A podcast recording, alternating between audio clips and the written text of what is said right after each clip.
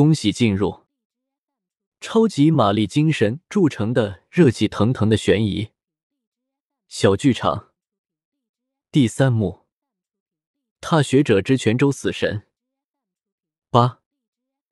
杜玉飞在了解了这一原则后，也曾扪心自问：若自己遇到这一情况，会否说出那个仇人的名字？一下子，他还真想不出让泉州死神帮着去杀谁。有没有可能林秋水没有说那个名字，所以泉州死神陷入了两年的空档期？泉州死神目前做过不少特别的事，他莫名其妙的有两年的空档期，他莫名其妙的又出手杀了苏曼，一个二八年华的当红妓女。但苏曼是永乐十三年失踪，却在永乐十四年才被杀。尽管泉州死神杀人节奏很慢。但也没有证据说他会保留一个受害人六个月以上。这个凶手如果前后是同一人，那在七十八岁的高龄仍在杀戮，更是不可思议的事。即便江湖上的许多黑道人物、邪派高手，多数都会在七十左右退隐江湖。这他妈的绝对是两个人！杜玉飞拍了下桌子。这时，边上的文书小声禀告道。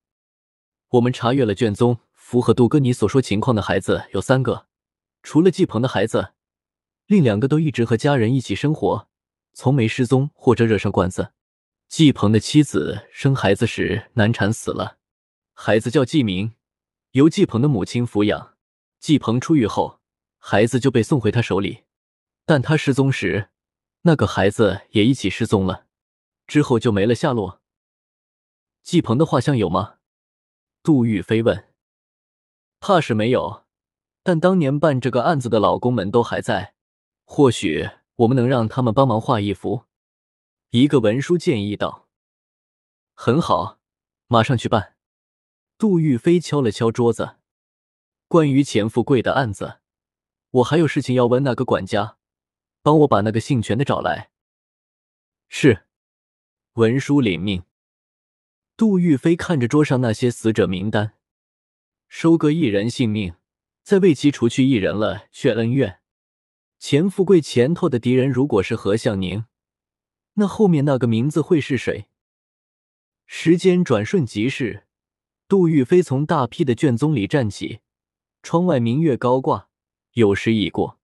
袁斌他们居然还没回来，突然，屋外传来一声马嘶，是大白。杜玉飞飘身掠出窗户，就见袁斌和赵琪面无表情的驾着马车进入院子，而另一边的公差押着马车的车夫，到底怎么回事？杜玉飞大声问道：“我在门外等苏姑娘，但不知不觉就睡过去了，醒来时倒在路边。”车夫战战兢兢道：“你醒来时在哪里？看到了什么？”在西边的水沟边，但我动不了，一直到赵大人找到我。他被迷晕了，身上几乎完全被麻醉。我不明白凶手为何放了他，照道理留着他才更保险。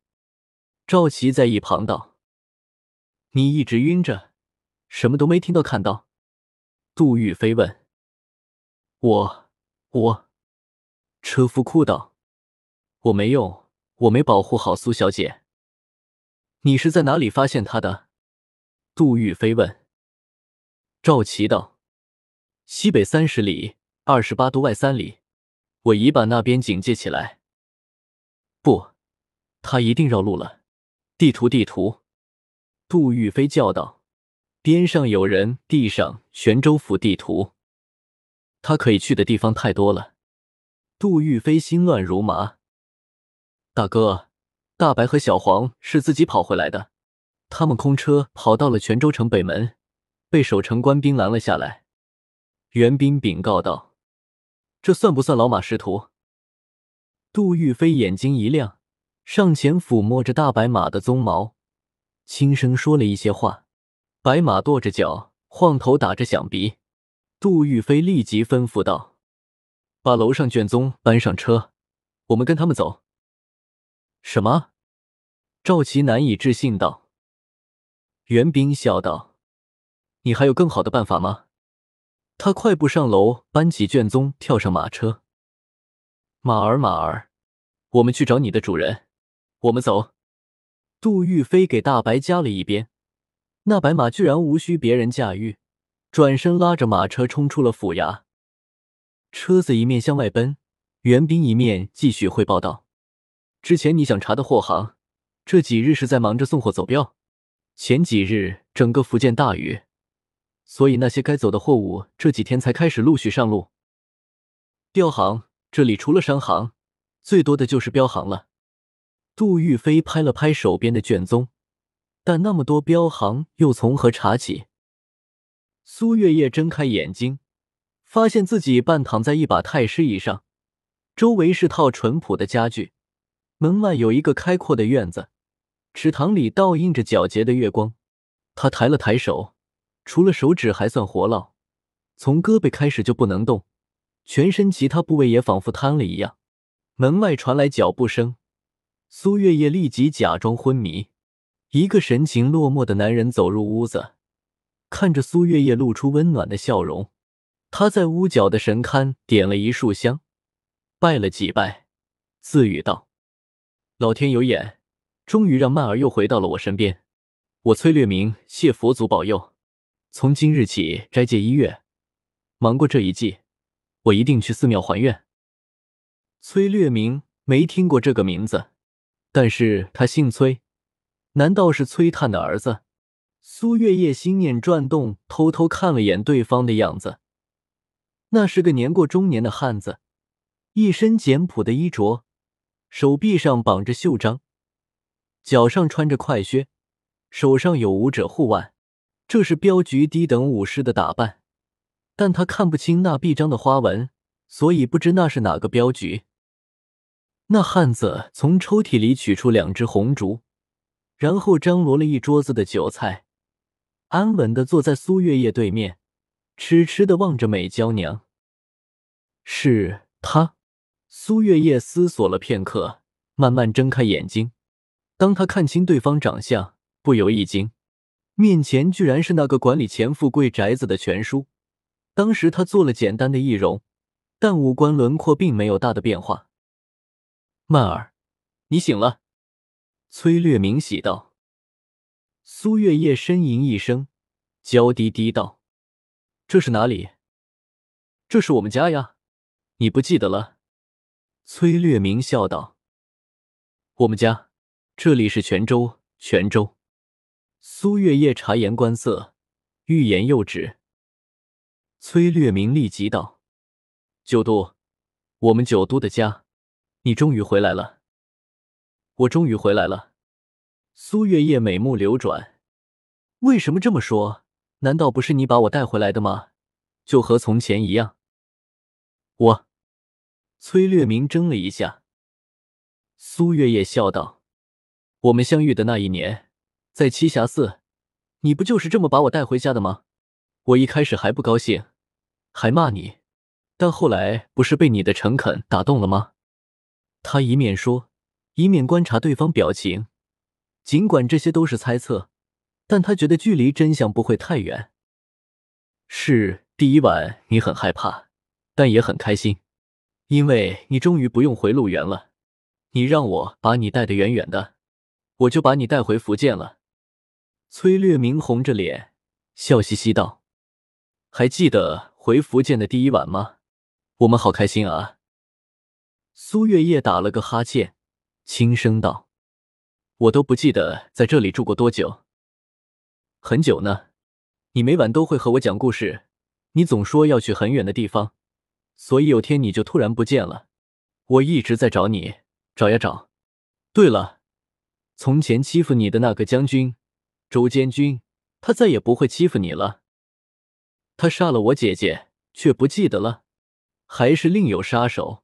苏月夜笑了笑，轻声道：“我好累，想坐起来，你能帮我吗？”崔略明犹豫了一下，问：“你不会再走了吧？”“不会，那么多年，我走了好多地方，最后发现还是你最好，怎么会再走？”苏月夜柔声道：“那柔美的声音像极了苏曼骗人时的调调。崔略明拿起酒杯，小小的喂了苏月夜一口。我早就给你准备好了。苏月夜调整内息，发现身体出现复苏的迹象，他微微调整了一下坐姿，小声道：“傻子，我们来好好聊聊。”杜玉飞的马车来到距离九都五里的官道，这里向北可以到德化，向东则是九都，朝西南走就是车夫被发现的二十八都。凶手是在这个三岔路口换了马车吗？杜玉飞看了眼远处的驿站，这里不是一般的通信驿站，而是货物中转驿站。中转库房前插着好几家标行的旗子。我去查二十八都。从德化过来的凌云燕道：“查二十八都，查水，查什么？怎么查？”杜玉飞瞪起眼睛。万一惊走了凶手，你负得起责任？我，凌云燕顿时汗流浃背。我们自己走一遍这条路。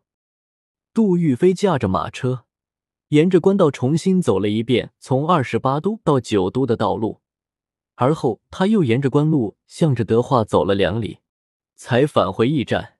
他一直沉着脸，袁斌和凌云燕都不敢多说。这时。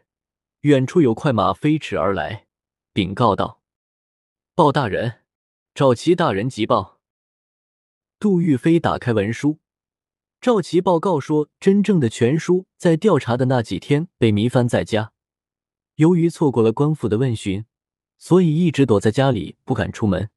那日他们在钱富贵宅子遇到的，很可能是凶手本人。赵齐还送来了两份画像。一幅是当时参与调查的贾全书的画像，另一幅是季鹏的画像，两人五官居然有六分相似。杜玉飞冷笑一声，吩咐道：“通知泉州府所有镖局的管事，到九都来认人。谁来的最晚，我拆了他们招牌。”泉州一共有三十七家镖局，最大的是镇远、武威、风云三家。三十七家镖局的管事齐聚一堂，这是春节行业年会也没有过的事。但是这些人听说是杜玉飞召集，连夜出发，没有一个敢拖后腿。天光微明时分，就都到了九都。有两个下马时就一阵狂吐，显然平日里养尊处优。两张肖像在管事手里传阅。杜宇飞道：“此人四十出头，平日沉默寡言。”常常跟着镖局走远程的镖，他在镖局地位并不高，可能介于镖师和普通伙计之间的位置。这个人是十多岁时进的镖局，所以应该是镖局的老人了。他的家在并不热闹的地方，回泉州通常不住镖局给的地方，他有自己的地方住。此人略通医术，平日走镖有人遇到意外，他会出手相助。他在镖局可以接触货物。甚至可能平日负责清点货物，或者负责替同伴准备走镖的装备，所以每次出镖都会带大的长条箱子。啊！说到这里，有人举手道：“我想到了。说来这肖像虽有些偏差的，但的确有点像啊。这是崔略明，我们镖局的一个老镖师，他功夫一般，但做事很仔细。若非平日不善交际，应该做大镖头了。”但他平时有点神神叨叨，不太跟伙计们应酬，不太合群。但他他会是泉州死神。你什么镖局？袁斌问。我是福威镖局的。我们虽不如三大镖行，但也算是。那管事笑道。崔略明住哪里？杜玉飞打断他道。他在德化有住所，但好像在别处也，具体我不清楚。管事的吞吞吐吐。我知道，崔略明是九都人，他在德化分行入的镖局，当时是李镖头的朋友拖进来的，具体是谁不记得了。李镖头好像说是一个医生。你们说他功夫一般，我可不同意。他遇到过不少厉害的敌人，都很轻松的解决了。管事身后有个年轻镖师道：“他和我出过几次镖，虽不健谈，但算是个老实人。”我是九都人，聊天时候知道他在这里有个小院子，带我去。杜玉飞大喜过望，他的大手抓住对方肩头，让那年轻人疼得一呲牙。苏月夜循循善诱的和崔略明聊着天，一个通宵就这么过去，两人仿佛多年不见的亲密爱人，有说不完的知心话。苏月夜了解到对方就是姐姐消失前那个夜晚曾经到过陆源的江湖人，姐姐曾经为了他和老鸨吵架，这是那么多年来第一个为他出头的陌生人。而后他一路跟着苏曼去到栖霞寺，最后鼓起勇气把她带走。崔略明更告诉他，陆源吵架的那一天，并不是他第一次见苏曼，他当时在应天府已有一个月。他几乎隔三差五就找机会见苏曼，只不过苏曼不知道而已。崔略明又聊到了自己的童年，他是跟着养父长大的，养父姓崔，亲生父亲是谁，原本并不记得，但养父的记事本说了很多隐秘又恐怖的事。什么恐怖的事？苏月夜问。崔略明面色微变，本能的回答道。这不能和你说。为什么？我又不会你生气。苏月夜悄悄握住他的手。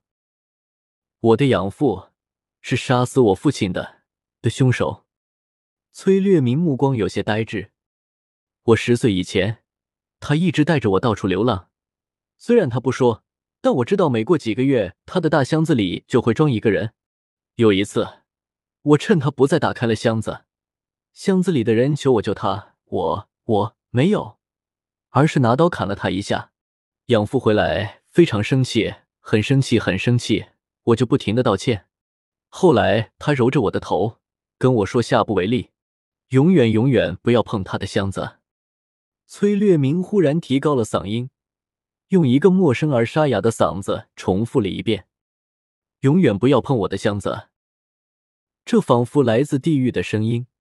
让苏月夜也抖了一下，崔略明仿佛换了一个人，用冰冷的目光看了看他，然后又瑟缩着身子道：“三个月后，我记得那一晚，养父一夜没睡。第二天，他把我送给了镖局的李镖头，说想让我学点功夫，以后能在镖局混口饭吃。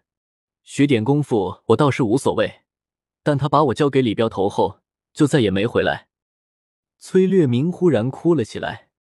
我真的不会再去碰那些箱子了，爹，我真的不会。苏月夜眼睛微红，这个崔略明其实也是可怜人，他只是个被恶魔捡去的孩子，他试图去握对方的手，崔略明却忽然抬起头道：“很多年后，在我以为把所有事都忘记的时候，他忽然来回找我了，我养父回来找我了，但我已经不是孩子了。”我不需要他，他说他要忏悔，要忏悔这一生，忏悔丢下了我。我没有听他的，他很失望。第二次来找我的时候，他喝醉了，他再次忏悔丢下了我。忽然他又忏悔杀了我的父亲，忏悔杀了很多人。未完待续。